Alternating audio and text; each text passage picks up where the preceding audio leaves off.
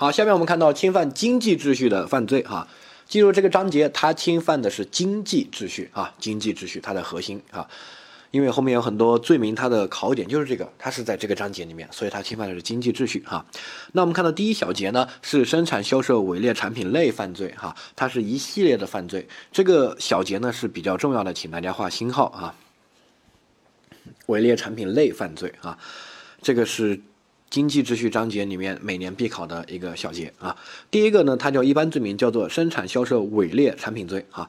它是一般罪名，只要是伪的或者劣的产品，它都叫伪劣产品，都可以定这个罪。它的行为方式呢，包括生产，包括销售。好，比如说我生产一个有质量问题的一个这个电脑。啊，一个假冒伪劣的这个鞋子啊，那都属于这个。我卖也属于生产以后卖，属于哈，单独生产属于单独卖都属于的哈。比如说我是厂家，我可以定这个罪；我不是厂家，我进货的，然后卖假冒伪劣商品，我不是我生产的，我只是卖的，那也构成这个罪哈。我既是厂家又是卖家，也只构成这个罪，这个叫选择罪名啊。那我们注意啊，这个罪呢，它是一个一般罪名。后面我们你可以稍微瞄一眼，后面有一些具体罪名，什么假药啊啊劣药啊，不符合安全标准的食品啊，有毒有害的这个食品啊啊等等的，有具体的各式各样的伪劣产品啊，它是一个大圈包小圈的关系啊。那这个基本的一般法呢，一般罪名那就是生产销售伪劣产品罪啊。特殊法呢，就是后面一系列的这些犯罪。这个一般罪名它的核心考点，注意一下。第一，数字这里的数字是要背的，其他那些犯罪的数字不需要你去背它的这个金额。比如说盗窃罪数额较大，多少算数额较大，不用去背啊。每个地方还有这个，呃，司法解释经常也会变啊。随着社会经济的发展，这个会变。但这个数字是要背，而且会考的哈。第一个，这个生产销售伪劣产品呢，它如果生产销售的金额达到五万块钱以上，那就成立犯罪。并且就既遂了啊，他不不不考犯罪形态，因为这种一般达到这个也就既遂了啊。第二个，虽然没有销售到五万块钱以上，但是如果查获的伪劣产品价值十五万元以上的，那定这个罪，但是定未遂，就是我生产了还没有来得及销售。好，那如果我生产的产品伪劣产品估个值达到了十五万元，我还是成立这个罪了。定未遂，这个就跟盗窃一样，我盗窃到数额较大的财物，那一般才成立盗窃罪，对吧？啊，那如果我没有盗窃到这个数额较大的财物，那一般犯罪情节太轻微，不作为犯罪处理。比如说我偷了一块橡皮擦。啊，我偷了一支铅笔，那这个不能叫盗窃罪，对吧？最多算一个偷的行为哈。那生产销售伪劣产品呢，实践中确实是比较多，因为伪的、劣的哈，你稍微有点质量问题，你都可以说呀。所以呢，不是说所有都要作为犯罪处理哈，一般行政处罚啊、吊销营业执照啊等等的就够了。只有达到一定程度，这个程度呢，这个罪啊是以金额来定罪哈，金额来定罪。如果生产销售的金额达到五万块钱以上，就是。金额啊，销售了五万块钱以上，那么就认为犯罪，并且就既遂。如果只是生产了还没有销售，如果达到十五万元的货值，那就定这个罪，但是未遂啊，注意未遂这个考点啊，这个就记一下它的这个数字。好，然后可以看一下法条，法条这边说的很明确，这个罪呢，它的量刑的轻重是按照它的销售金额。啊，来确定的。比如说我卖到了这个上百万，那罚的就重一点。哎，如果我只卖了几十万，啊，罚的就轻一点。它是按照金额定罪哈。那下一个，它的法条竞合呢就不一样。一般的其他的罪名的法条竞合呢，他们定罪的轻重啊都差不多，都是一个标准啊。比如说啊，诈骗罪和合同诈骗罪，或者诈骗罪和信用卡诈骗罪，诈骗罪。和什么集资诈骗啊等等这些特殊的诈骗罪，它也是一般法和特殊法法条竞合的关系，对吧？但是呢，他们的定罪标准都是一样的。比如说诈骗的金额大，或者合同诈骗的金额大，啊，或者信用卡诈骗的金额大，那肯定就重。好，但这里不一样，这个罪呢，它是按照金额来确定轻重，生产销售伪劣产品罪。哈，但是后面呢，比如说生产销售假药罪，你可以瞄一眼它的法条，它的定罪的轻和。定罪量刑的轻和重啊，它不是按照金额，它是按照情节，比如说我生产销售这个假药没有吃死人，可能没有疗效啊，或者疗效不明显啊，没有吃死人，那一般罚的就比较啊轻。但是如果是对人体健康造成严重危害了啊，这个把人吃死了，那罚的就比较重啊，可以判到无期死刑。好，这个理解了，它的定定罪轻重标准不一样啊，量刑的轻重标准不一样。所以呢，生产销售伪劣产品罪，它是按照金额定罪；生产销售假药罪，它是按照吃死人、造成健康的危害啊这种来定罪。有没有可能一种情况，比如说我这个药啊，它不会吃死人？但是呢，我卖的金额却很多，比如说我卖了一个亿。好，那这种情况呢，按照生产销售伪劣产品定罪啊，可能我卖到一个亿了，我再按照顶格来判，我可能判要判无期了啊。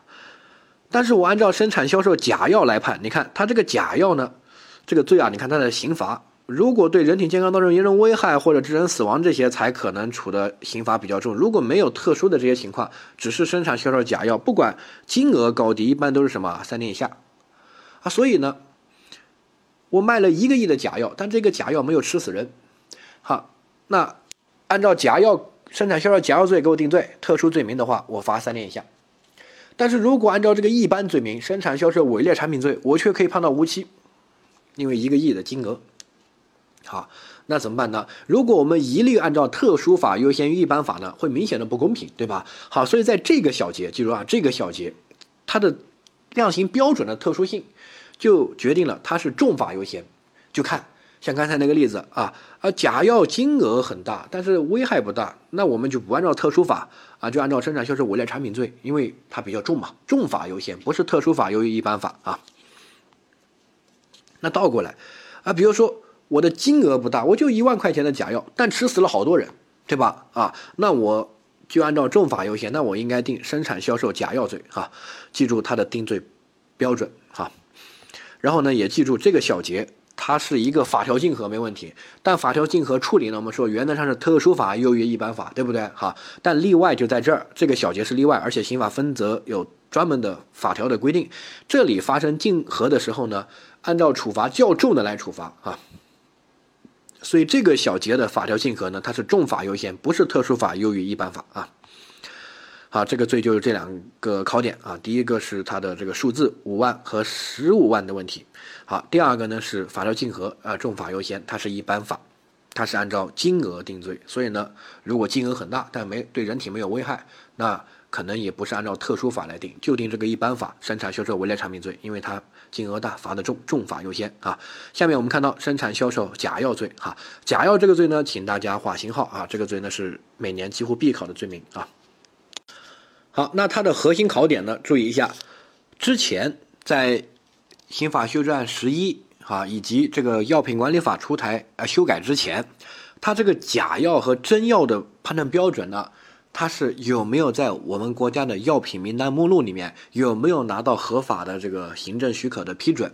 如果在，如果拿到了，那它就是一个真药，即使这个药的质量有问题，是吧？它也是个真药，因为它的手续是合法的啊。但倒过来，它如果没有许可、没有批文啊，它就是假药。即使这个药它没问题，它的疗效特别好啊，完全没问题，那它也是假药。为什么？因为这个章节在什么，在经济秩序这个章节，所以这个罪啊，它没有在那个人身权利、民主权利那个章节，听懂没有啊？如果你说假药吃死人什么的啊，这个没有治治好病，那他应该侵犯的是人身权利、民主权利犯罪，呃，身体权、健康权这些，对不对？好，但是他没放在那儿，放在这儿，什么意思？就是说这个立这个罪名啊，它保护的是谁呀？它是保护的是经济秩序，就是。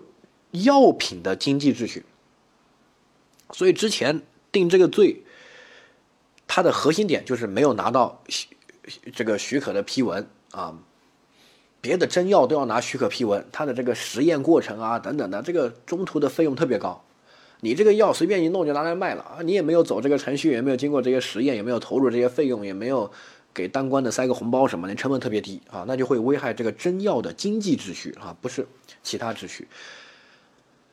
所以之前的标准是这个，然后就有一部电影叫做《我不是药神》，啊，这部电影很出名啊，然后非常非常好看啊，又情节又好，然后中间又好玩一些情节，最后呢还有深度啊，然后还会引起反思啊。徐峥拍的特别好看啊，叫《我不是药神》这部电影，没看过的去看一下啊，值得你花时间看啊，引起思考。那个里面的那个案例呢，就是一个真实的一个人，他是得了一种特殊的疾病，那种特殊疾病呢要吃一个药，不吃那个药就会死。然后那个药呢，中国那个药商啊卖的是天价药，就两万块钱一瓶。然后他必须每天吃，还不能间断哈，呃，然后一些卖了房子吃也吃不了几年的就没了。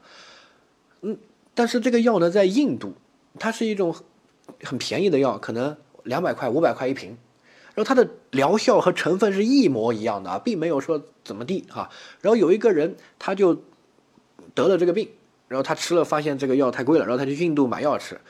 啊，然后觉得这个药挺好的，然后国内的病友呢就托他带药，他就带药给别人，他没赚钱啊。比如说印度那边五五百块买的，我在这边就帮别人带五百块给别人，对吧？我没挣钱啊。像那个我不是药神那部电影还亏钱有些啊。最后给那个主人公好像叫陆勇啊，陆勇案，我不是药神的原来的那个人啊原型。就定罪了，定的是哪个罪？就定这个罪啊！生产销售假药罪，销售假药。当时定这个罪，按照刑法上来说，一点都不会冤枉他。为什么？没有弄错呀，是不是假药？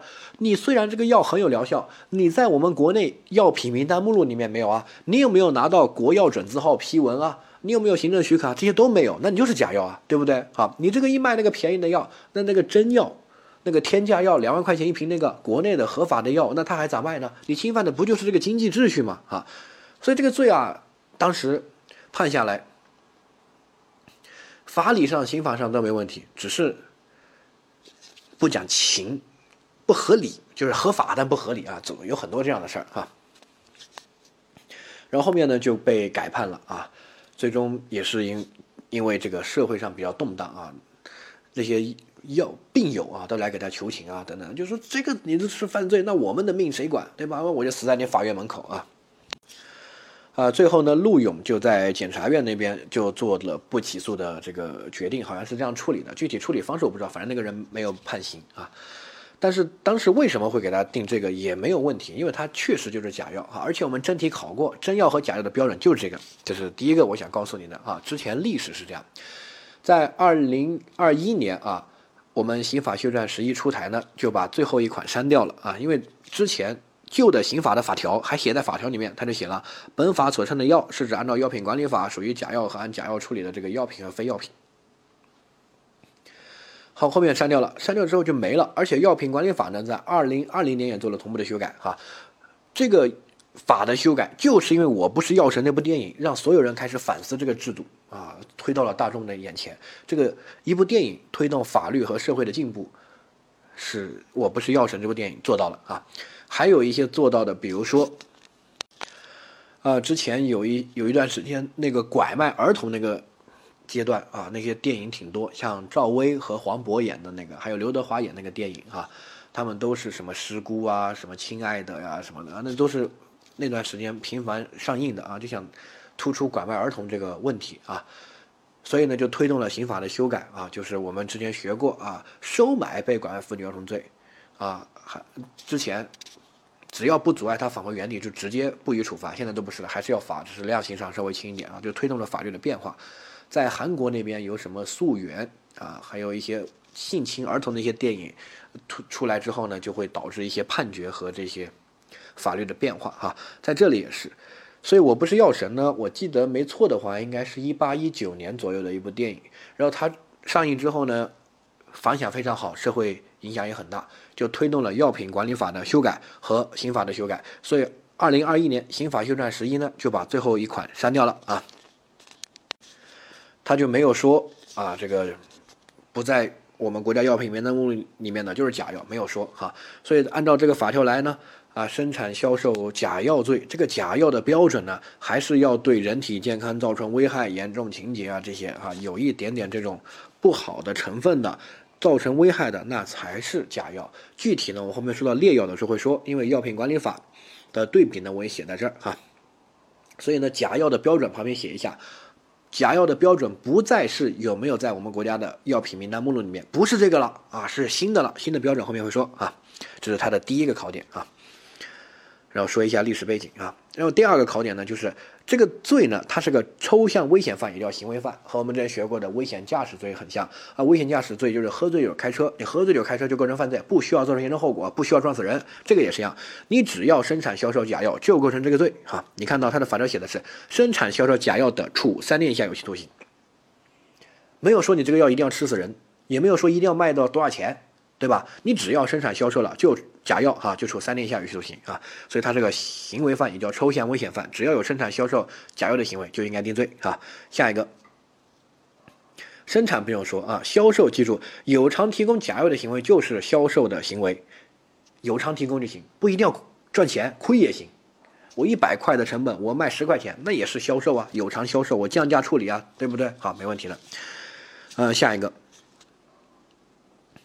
刑法修正案十一加了这个法条的最后一款，也是第二款啊。看到说，药品使用单位的人员明知道是假药而提供给他人使用的，按照前款规定处罚。之前呢，这个罪叫做生产销售假药罪，我生产的，我销售的的构成。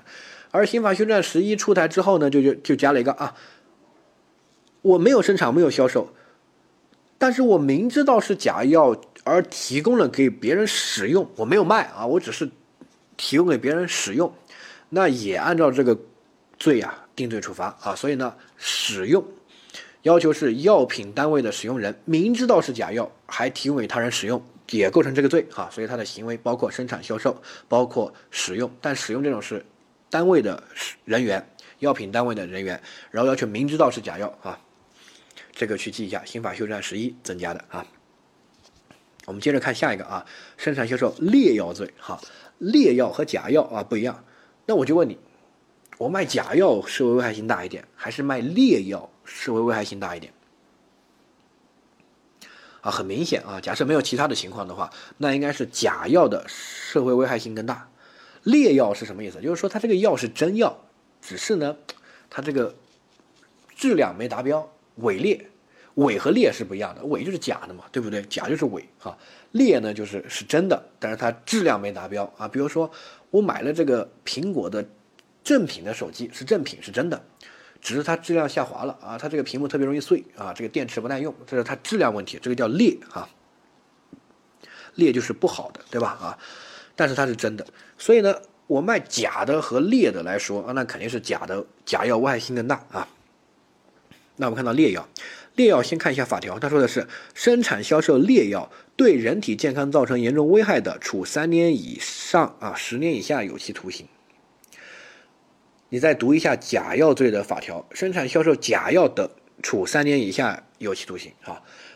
那很明确，劣药是个什么犯呀？我们把它叫做，是吧？旁边写一下啊，你可以在法条这边圈起来，对人体健康造成危严重危害，这里圈起来写。好，写实害犯啊，实害犯。对比那个假药的法条，假药那边说生产销售假药的就有量刑，这边说生产销售劣药的，并且对人体健康造成严重危害的啊，才这个量三年以上十年以下有期徒刑哈，他是实害犯。如果他这个劣药的行为没有对人体健康造成严重危害，那直接不用按照这个量刑不计随的哈，主要是一个计随的标准啊。然后我们再看到下一个啊，他们三个刚好放在一起看，下一个罪，下一个罪呢是刑法修正案十一新增加的啊，这个罪呢一般应该叫做违反药品管理法规罪。我们看一下，他这边就说了啊，有下面情形之一足以危害到人体健康的，关键是在于足以哈。你看，他们三个放在一起就很明确。我们在总则的时候学过这个概念，这个三个概念是一套的。第一个呢叫做抽象危险犯，也叫行为犯；第二个呢叫做具体危险犯，哈，呃，第三个叫做实害犯。它是决定这个犯罪既遂标准的啊，注意一下，决定犯罪既遂标准的。如果是抽象危险犯，只要我有这个行为，就成立这个犯罪，并且就立刻既遂了。比如说这里的生产销售假药罪，不需要吃死人，不需要对人体健康造成严重危害，啊，只要有这个生产销售假药的行为，那就成立这个犯罪，并且就既遂。同样的道理，还有我们之前学过的危险驾驶罪，它也是个抽象危险犯，也叫行为犯啊。只要喝醉酒开车，不需要撞死人，不需要出交通事故被抓下来了，就成立危险驾驶罪，并且就既遂啊。所以呢。我们把它叫做抽象危险犯，也叫行为犯。它的行为本身，我们认为就蕴含着抽象的危险啊。只要有行为就既遂。好，第二个呢叫具体危险犯，就中间这个具体危险犯。具体危险犯认为有行为不既遂，这个危险啊必须累计达到一定的程度，积攒下来达到一定的程度，那才既遂。它的法条表述呢一定有两个字，足以哈，就是有行为还不算，一定要足以严重危害到人体健康了，像这个啊违反药品管理法规罪啊，足以危害到人体健康的。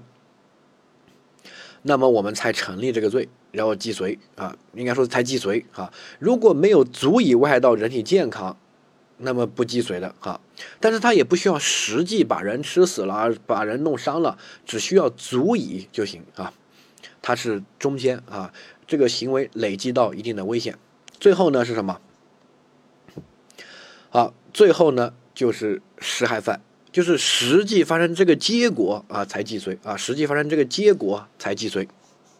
好，典型的在这里就是劣药罪哈，生产销售劣药罪是对人体健康造成严重危害的啊，那才既遂。好，大家可以按个暂停，我们去复习一下我们总则学过的呃抽象危险犯、具体危险犯和实害犯啊，你可以去翻一下总则啊，学过相应的概念。好。那正好在这三个罪里面都是药品的犯罪，然后他们刚好就三个啊。生产销售假药罪是比较严重的，我们认为这个行为就蕴含着抽象的危险，所以呢，不需要累计达到足以危险的程度，也不需要实际发生把人吃死了这样的一个后果，只要有生产销售的行为，就成立这个犯罪并就既遂了啊。然后劣药呢是里面最轻的啊，所以呢它一定要对人体健康造成严重危害的啊，有人吃死了、受伤了等等的，已经一定要发生这个实害结果才既遂。而中间的呢叫做违反药品管理法规罪啊，它不需要实际造成损害，但也不能说有行为就构成哈，这是居中足以导致严重的危险，它的危险一定要达到足以这个程度啊。单有行为还不行，一定要足以达到这个程度啊，那才既遂啊，它是既遂标准的问题啊。这个说完了，那下一个我们看到生产销售劣药罪，其他的知识点都跟假药差不多，我就不再赘述。有一个点呢，是它和假药的一个区别。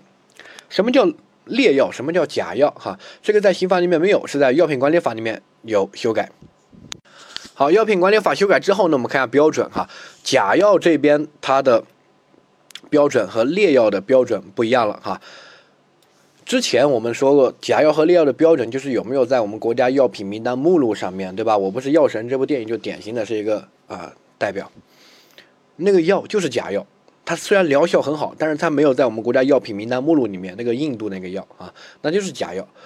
但是呢，那部电影也推动了立法的改革和变化，所以呢，在药品管理法是二零一九年年底、二零二零年年初的时候修改的，然后呢，刑法修正案十一是二零二一年年初的时候才啊出台的，在这段时间呢，都会对这个药的法规和刑法进行配套的修改哈，防止出现我不是药神那样类似的情况哈。那它修改以后，它的认定标准就不一样了。那就假药和劣药不再是有没有在我们国家的药品名单目录上哈。那什么叫假药？什么叫劣药？我们看一下药品管理法的认定标准，先念一下，最后我叫你记关键词哈。假药的标准，第一个啊，它的这个成分不符，成分不符哈。呃，第二个说的是用非药品冒充药品啊，或者用他种药品冒充这种药品啊。下一个。变质了啊，质变了啊。下一个，这个药品它标明的功能和它治的功能不一样。比如这个药明明是个感冒药，它却说治疗艾滋病啊，这种，这个叫假药。假药它的核心是什么？没有能够治好病的成分啊。写一下，没有能够治好病的成分，直接没有，没有能够治好病的成分啊，加这个关键词。就我吃这个药，我的病绝对不会好，因为它连这个成分都没有。要不就成分不符，要不用别的冒冒药品冒充的，要不用面粉这种非药品冒充的，要不变质了，变质就成分没了呀，对不对啊？要不就是这个标的功能不一样，我要治艾滋病的药，这个是治感冒发烧的，那根本不疗不能治疗艾滋病啊，所以它就没有治疗药品的成分啊。好，然后我们看到劣药的标准，劣药的标准呢是有这个成分，但成分的含量不符合标准啊，含量的问题，比如说要求是达到啊一百毫克啊，它只有五十毫克这个成分啊，然后下一个被污染了啊，被污染了，下面是没有标明或者更改了有效期啊，有效期的问题。啊，下一个呢是批号的问题，更改了或者没有标明批号啊。下一个也是超过有效期啊，有效期不管是更改了没有标注或者超过了哈。都是这里的啊，下一个擅自添加防腐剂和辅料的药品哈，劣药的核心判断标准有那么多，对吧？但是记住一个，就是它有治病的成分，比如说治疗艾滋病需要 A 这种成分，它有这种成分。如果连这种成分都没有，那就叫假药。如果有这种成分，但是呢有一些额外的其他的，比如说我虽然有我有这种成分啊，但是，呃我。有这个期限的问题，或者我加了防腐剂啊，或者我的成分啊，我有这个成分，但含量不符合，那叫什么？那叫劣药。如果我连这个成分都没有，叫假药哈。甚至核心是治疗这个病需要某一种特殊的化学物质啊，一种成分。如果有这种成分，但是有其他的期限什么其他的问题，叫劣药。如果连这种成分都没有啊，或者变质了啊，那就属于假药。看清楚啊！如果超过有效期不一定变质，比如说保质期一年啊，我超过了一个月，它质还是没变啊，对不对啊？那这种叫劣药啊。但是如果保质期超过了十年，这个成分的都发生了化学反应，它都没了，变质了，变质了，这个成分都没了啊，那叫什么叫假药啊？所以呢，大家一定要记住它的核心啊，就看治疗病的成分它有没有啊。然后被污染呢？之前认定是这个假药，后面认定是劣药哈，注意一下哈。下面，好，我们看到违反药品管理法规罪啊，这个罪呢是刑法修正案十一啊新增加的一个罪啊，它放到了一百四十二条，就劣药这个罪里面啊。然后我们注意第一个，这个罪它的法条呢要求是违反药品管理法规啊，然后下面情形之一足以危害到人体健康的啊，关键是在于足以，一定要有这个足以。如果足以危害到人体健康的，那就可以定这个罪。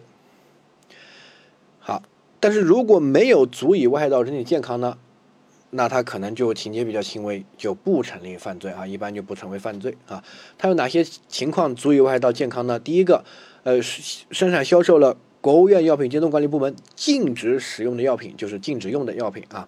第二个，没有取得相关的批准文件去生产和进口，或者明知道这种药而销售哈，生产、进口、销售没有批文的药品。好，下一个，在申请的过程中提供了虚假的证明和资料。下一个是编造生产检验的记录。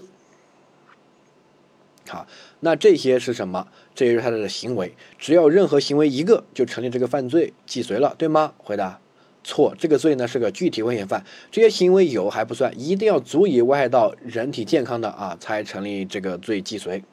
那如果我有这些行为，但是没有足以危害到人体健康，比如说像那个我不是药神，就符合他的第二项啊，没有取得批准文件，擅自进口药，对吧？那就符合呀。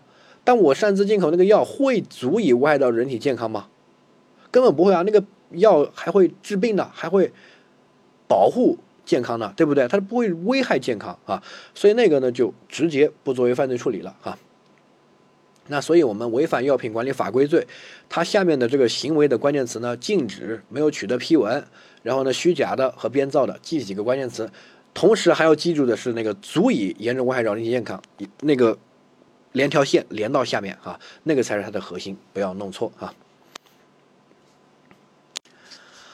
好，下面这个罪呢，还有一个点，就是它法条的最后一款，他说有这个行为，同时又触犯了生产销售假药罪和生产销售劣药罪，那么按照处罚较重的规定处罚，就是比如说我进口那个药，这个药同时还是假药或者是劣药，变质了，或者这个成分都不符啊等等的哈，那我既构成这个罪，又构成生产销售假药罪，那怎么办呢？好，想象金额责一重啊，因为我就一个销售行为啊，对不对？哈，啊这个就是这个罪的两个考点，请记住，第一个是它需要足以危害到人体健康才，呃，既遂，它是一个具体危险犯。好，第二个，如果它没有危害到人体健康这种可能性，一般不作为犯罪处理。我不是药神那部电影就是推导出来这个哈。然后第三个是它和生产销售假药罪和劣药罪可能构成想象竞合责一重的情况啊。下面一个罪呢，叫做生产销售不符合安全标准的食品罪。旁边写一下，它是食品，它的本质还是一个食品啊，没有掺入非食品原料。好，旁边写啊，没有掺入非食品原料，它只是一个食品，它的核心就这个食品变质了，或者细菌超标了，或者发霉了啊等等的这样一些情况，你还去这个啊生产销售啊，那就构成这个罪。它的核心考点是对比下面一个罪名啊，考这个罪就爱考核下面一个罪的区分。下面这个罪是什么？是生产销售有毒有害的食品罪。这个罪呢，看到他们两个名字很容易弄混。上面那个罪叫做不符合安全标准的食品，这个叫有毒有害的食品。那我就问你，如果这个食品都有毒有害了，那肯定不符合安全标准了吧？对不对啊？但是所有不符合安全标准是不是都有毒有害？哎，好像也是，它都不符合安全标准，那肯定有毒有害啊，不能吃啊，这种东西，对吧？那肯定有一点点毒，有一点点害，那肯定是有的。所以这两个罪啊，单看名字很容易弄混。好，记住它是两个罪，两个法条。我们看到下面这个罪的法条就知道：生产销售有毒有害的食品罪。念一下法条，说生产销售的食品中掺入有毒有害的非食品原料。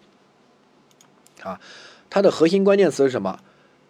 是掺入了有毒有害的非食品原料啊，这是它的罪的行为。好，那我们再看一下上面那个罪，说生产销售不符合安全标准的食品，足以导致严重的食物中毒或者是这个呃食食源性疾病的啊，那就构成生产销售不符合安全标准的食品罪啊。那我就问你，如果是一个病死的猪肉，我去销售，那我应该定哪一个？好，回答，那应该是生产销售不符合安全标准的食品罪，不是有毒害的食品。为什么？有人说猪肉病死的难道不是有毒有害吗？啊，你不要看名字，再强调，有毒有害的食品罪必须要掺入有毒有害的非食品原料啊。那我卖一个病死猪肉，我掺入了什么非食品原料？你告诉我，我没有掺入非食品原料吧？对不对？我只是卖这个食品本身。所以我刚才叫你加的笔记，不符合安全的标准的食品，它的本质就是这个食品，只这个食品不符合安全标准。吃了可能会植物中食物中毒啊等等的哈，变质了啊，有病菌等等的哈。但这种呢不是人为的掺入的，如果人为的在食品里面掺入一些非食品原料啊，那就构成生产销售有毒有害的食品罪啊。它的核心词是非食品原料啊。那还有比如说农药，如果题目说的是我在里面加了禁止使用的农药，那这个是不是叫食品原料呢？肯定是叫非食品原料吧？我在里面掺了这个。对吧？禁止使用的哈，那就叫生产销售有毒有害食品罪，这个罪是个重罪啊。但倒回来说啊，我用这个农药啊是允许用在农作物上面的，可以掺，但是我这个掺多了，掺多了，那这个什么，那就是不符合安全标准食品的超标了嘛，对不对啊？超过这个标准啊，超范围啊。所以你就看，如果是直接不能用的农药，那应该是有毒有害的食品，因为它是非食品原料。如果是可以用的啊，那可以作为食品原料、食品添加剂的，只是超量了，那就叫生产销售不符合安全标准的食品罪啊。所以他们两个罪的核心区分就是掺入非食品原料啊。下面我们看到本小节的一个总结啊，总结第一个呢，我们注意一下，生产销售伪劣产品罪是一般法，而其他的那些。这个小节的罪名呢，都是特殊法啊。特殊法有很多，我们这边考试大纲没有把它列进去，只把这个药品和食品的这个犯罪列进去了。其他呢还有很多，你可以去看一下啊。一般法和特别法，它形成的关系呢是一种法条竞合的关系，这个没有争议，是法条竞合啊。但是它的处理呢跟一般的法条竞合不一样。好，一般的法条竞竞合呢是特殊法优于一般法，对不对？好，而这里的处理呢是重法优先啊，重法优于轻法啊，重法优先。下一个。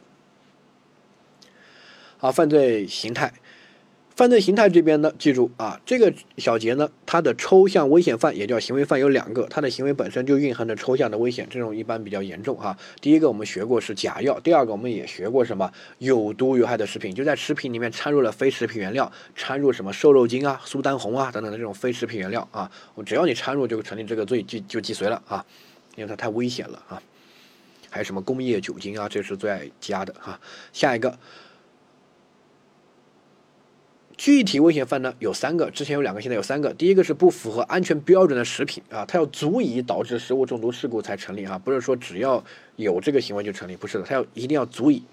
第二个是不符合标准的医用器材哈，这个不太会考。第三个就是刑法修正案十一新增加的啊，违反药品管理法规罪啊，那这个呢也是要足以导致人体危害这种后果啊才成立，所以具体危险犯有三个哈，呃，注意一下啊，之前只有两个，后面刑法修正案十一加了啊，下一个是。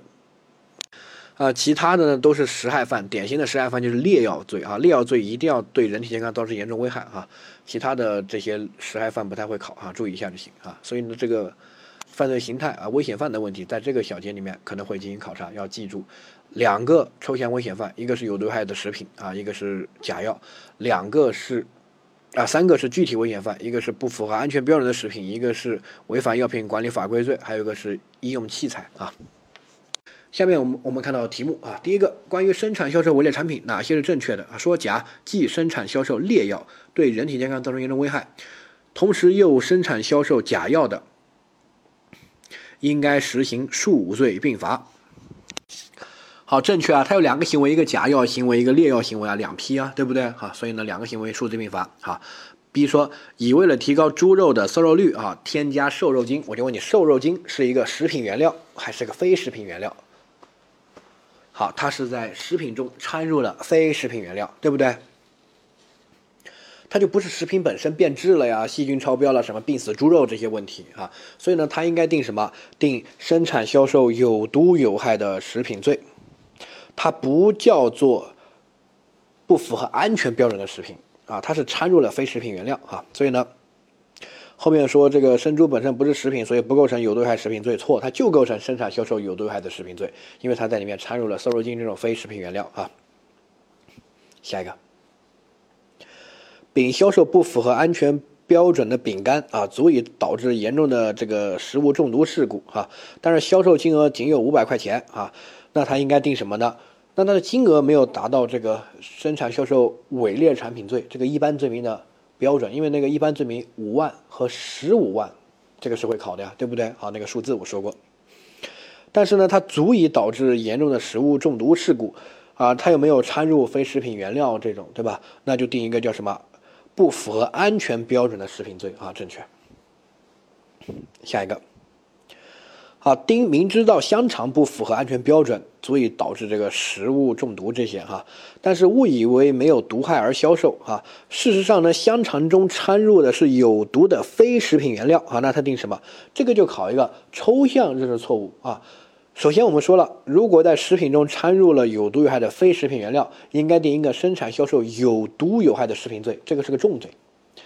而如果没有掺入非食品原料，只是这个食品变质了啊，这个有生霉了啊，病变了啊，有细菌超标啊这些情况，那叫做生产销售不符合安全标准的食品罪，它相对于有毒有害的食品罪，它肯定是个轻罪，因为它毕竟还是食品。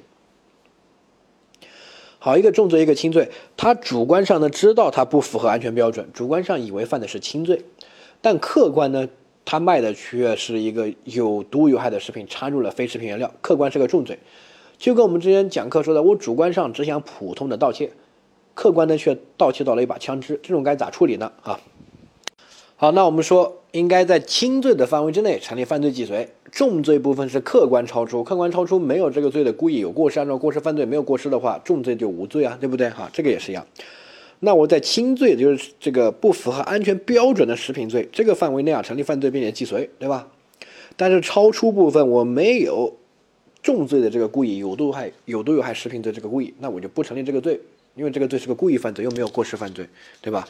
好，那重罪就不作为犯罪处理了哈，因为他主观上没有这个罪的故意啊，所以最终在轻罪范围之内成立犯罪并且既遂啊，所以他应该定销售不符合安全标准的食品罪，轻罪正确啊，就考一个包容评价啊，抽象认错误，所以呢，从总则到分则都会考啊，下一个。甲大量使用禁用农药种植大豆，甲的行为呢属于在生产的食品中掺入有毒有害的非食品原料啊，对不对？回答正确啊，这个禁用农药是是不是非食品原料是吧？然后在食品里面掺入了啊，没问题啊，属于禁用的农药啊。下一个。甲把纯净水掺到了工业酒精中啊，冒充白酒进行销售哈，它不属于掺入非食品原料，因为这个纯纯净水是可以掺的。你脑子秀逗了吧？你倒过来想吧，它是把水掺到工业酒精，还是把工业酒精掺到水里面重要吗？它的核心是什么？是工业酒精，工业酒精不能喝的，喝了眼睛会瞎掉，是假酒啊。所以呢，你可以理解为他把工业酒精掺到水里面不就行了嘛，对不对？你不能脑子那么死啊，不会灵活转啊啊！我把工业酒精掺到水里面去卖，那算不算呃掺入非食品原料呢？啊，那肯定算。所以呢，属于有毒有害的食品罪啊。下一个啊，甲利用地沟油啊生产食用油啊，不能查明地沟油具体的毒害成分，所以呢，它不能以生产销售有毒有害的食品罪论处，对不对？啊，回答错。地沟油它肯定是非食品原料吧？你敢说地沟油是食品原料啊？那肯定是非食品原料，不能用于食品的。那他用这个来作为食品，那就属于生产销售有毒有害的食品罪哈。所以呢，生产销售有毒害的食品罪和生产销售不符合安全标准的食品罪，它的核心点就是你要看这个东西是不是食品原料。如果是啊，那它。就是不符合安全标准的食品，这个原料过期了呀，细菌超标了呀，病变了呀，啊等等的，对不对啊？但是它没有掺一些非食品的东西进去，一旦它掺了非食品的原料进去，比如之前的瘦肉精啊，这里的工业酒精啊，地沟油这些东西，那就应该定生产销售有毒有害的食品罪啊。下一个，甲销售一个变质的药品啊，变质了，变质就代表它治不好病。好，变质它那个成分都没有了，变质了治不好病，那应该定什么罪啊？我们看到上面那个假药和劣药的这个区分标准里面，如果是变质的药品属于假药啊，那它的核心成分都没了，治不好病，它的核心点在这儿，对吧？啊，那属于假药啊，所以呢，它这个行为就构成这个销售假药罪哈。下一个，但是它对人体的危害不大啊，虽然变质了，但不会吃死人。然后呢，金额呢却达到了五百万元啊，五百万元。这个就属于什么？情节不严重，但金额很大。那我们按照法条竞合是什么？重法优先，那应该定生产销售伪劣产品罪，正确啊。按照假药罪的处罚会导致比较轻，因为它危害没有那么大，对吧？但是金额五百万元以上了，按照生产销售伪劣产品罪呢，是可以罚的比较重了，可以判无期了啊。啊，下一个，甲明知道是。病死猪肉啊有害，还是这个卖这个病死猪肉啊？应该定有毒有害的食品罪，对吗？错，它叫不符合安全标准食品，它没有掺入非食品原料啊，对不对？它还是这个猪肉本身，它也没有主动的掺一些东西进去啊。下一个，甲明知道苹果上使用了禁用的农药，还把苹果批发给零售商，法院呢以销售有毒有害的食品罪定罪处罚。好，这个是正确的，因为它是禁用农农药，不是食品的原料，对吧？好，所以呢是有毒有害的食品，在食品中掺入了非食品原料。好，下一个，呃，甲以为是劣药而销售，实际上是假药，那我们还是这个抽象认识错误，包容评价，对吧？主观上是劣药啊，就是主观上想犯一个轻罪啊，实际上却犯了一个重罪，那在什么？在轻罪的范围之内成立犯罪既遂，所以他应该定轻罪，就是那个劣药犯罪啊。所以他说销售劣药罪定罪处罚啊，正确。重罪那个假药，它没有假药的故意，所以不成立生产销售假药罪啊。好，这个小节我们说完了，就把后面这几个都是真题考过的掌握啊。